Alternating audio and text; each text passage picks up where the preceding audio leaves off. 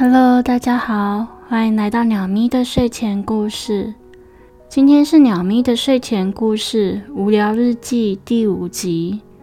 大家记得在收听之前要先完成睡前仪式哦。睡前刷牙尿尿很重要哦。那我们要开始喽。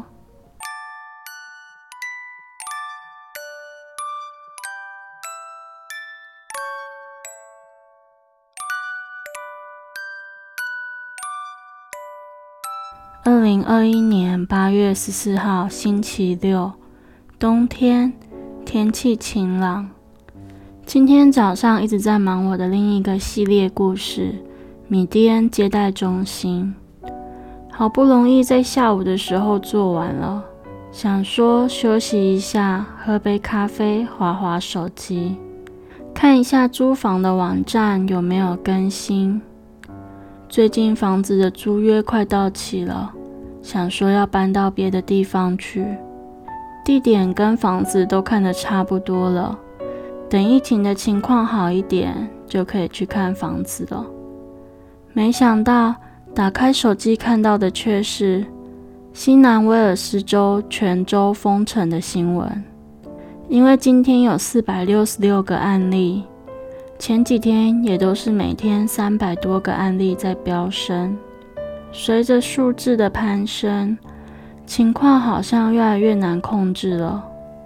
所以八月十四号下午三点，新南威尔士州宣布，从八月十四号下午五点开始，整个州封城七天。看完的当下，真的觉得晴天霹雳一声雷啊！赶快上网查了一下。可以出门的条件包不包含看房子？可是可能是封城来得太快，就像龙卷风，很多规定都还没有更新，根本不确定能不能看房子。而且现在没事乱出门的罚款已经提高到了五千澳币，相当于台币十万多块钱，让人不敢轻举妄动。真的是离不开封城圈，来不及逃啊！最后我只好跟中介说要续租，计划整个都被打乱了，真的是欲哭无泪啊！今天还是七夕，虽然说跟我没什么关系，但是今年的七夕情人节对我来说还真的不是什么好日子呢。果然，七夕真的不能过啊！小时候只是单纯的觉得牛郎跟织女是个单纯而美好的童话故事。那时候年纪还太小，没有办法深入的思考，只是觉得它是一个爱情故事，一个七夕情人节的由来，一个浪漫的节日，浪漫的故事。长大后。也没有特别再去重新复习牛郎跟织女的爱情传说。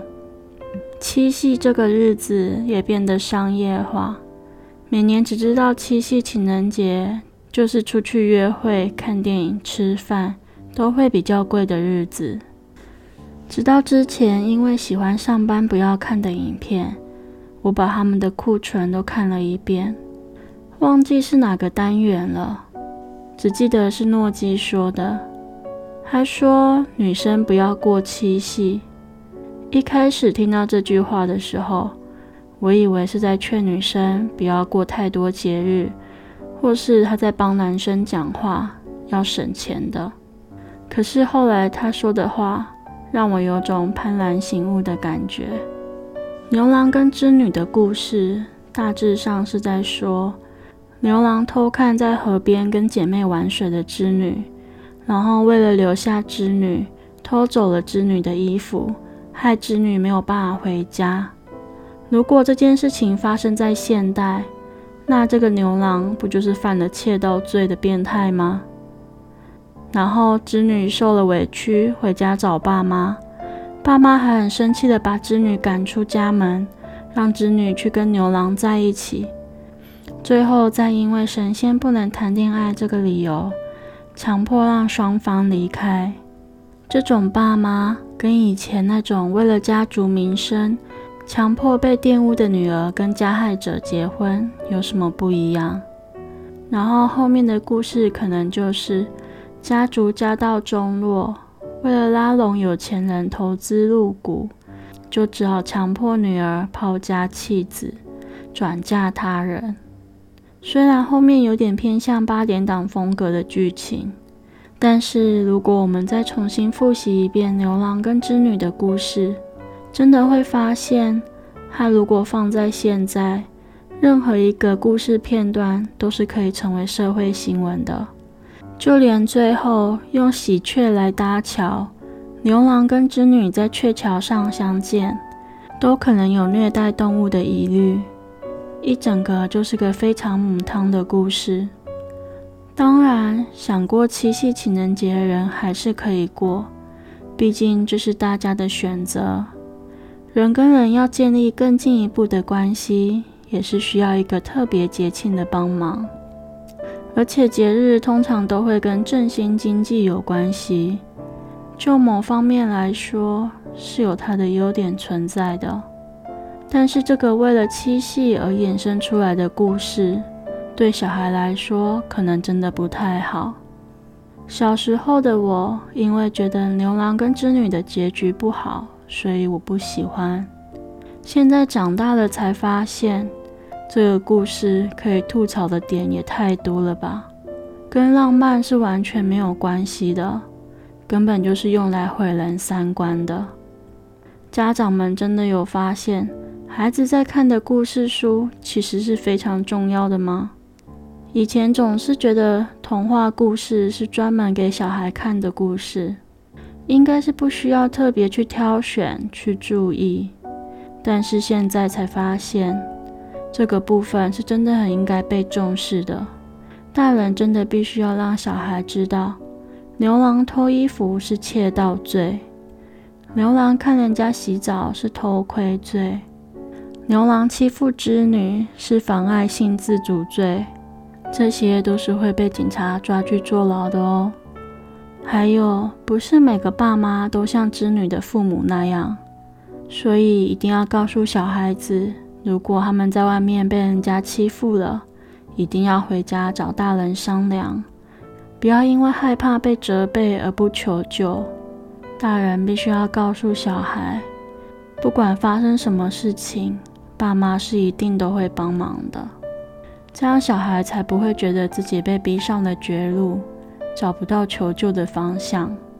嗯，我的无聊日记怎么突然感觉三观有点太正？Anyway，我要说的就是牛郎跟织女真的不是个好故事，但是决定权还是在自己的手上。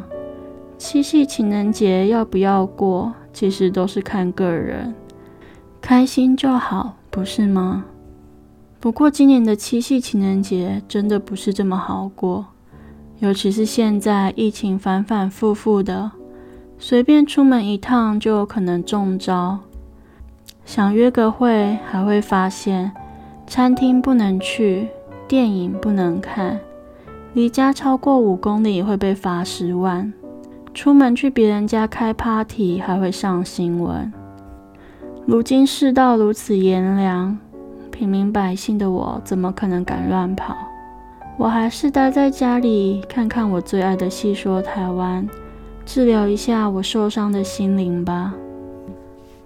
二零二一年八月十五号，星期日，冬天，天气晴朗。因为被昨天突然全境封城的消息打到。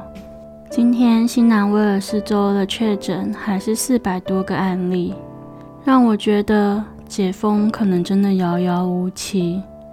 搬家计划的中断，家里猫咪的捣乱，让我一整天的心情低落，只能看着细说台湾来疗愈自己。可是就算到了晚餐时间，我还是不想煮饭，没有食欲。所以想说来刷刷手机，杀杀时间。手机就这样滑着滑着，我突然看到住在高度关注区的居民可以预约打疫苗的消息。诶，这不就是我吗？我抱着试一下的心情点进去，还真的让我成功预约到了。终于是让我等到了，这算是在封城之下最好的消息了吧？不过我因为预约这礼拜要施打疫苗，所以有可能这个礼拜的 YouTube 影片会先暂停。虽然可能没什么人在观看就是了，但是在这里我还是想要公告，顺便工商一下。虽然我很希望影片可以按照计划更新，但是人总是要给自己留点后路的，所以先在这里公告一下。如果这礼拜的 YouTube 鸟咪的睡前故事没有更新影片的话，那就是疫苗害的放送事故，我们就只能下个礼拜再见喽。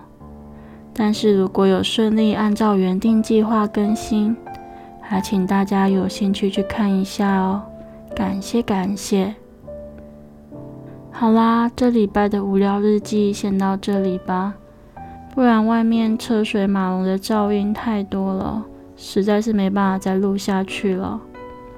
我们睡觉吧，嗡嗡困，几米大几寸，早点睡觉才会长高高哦。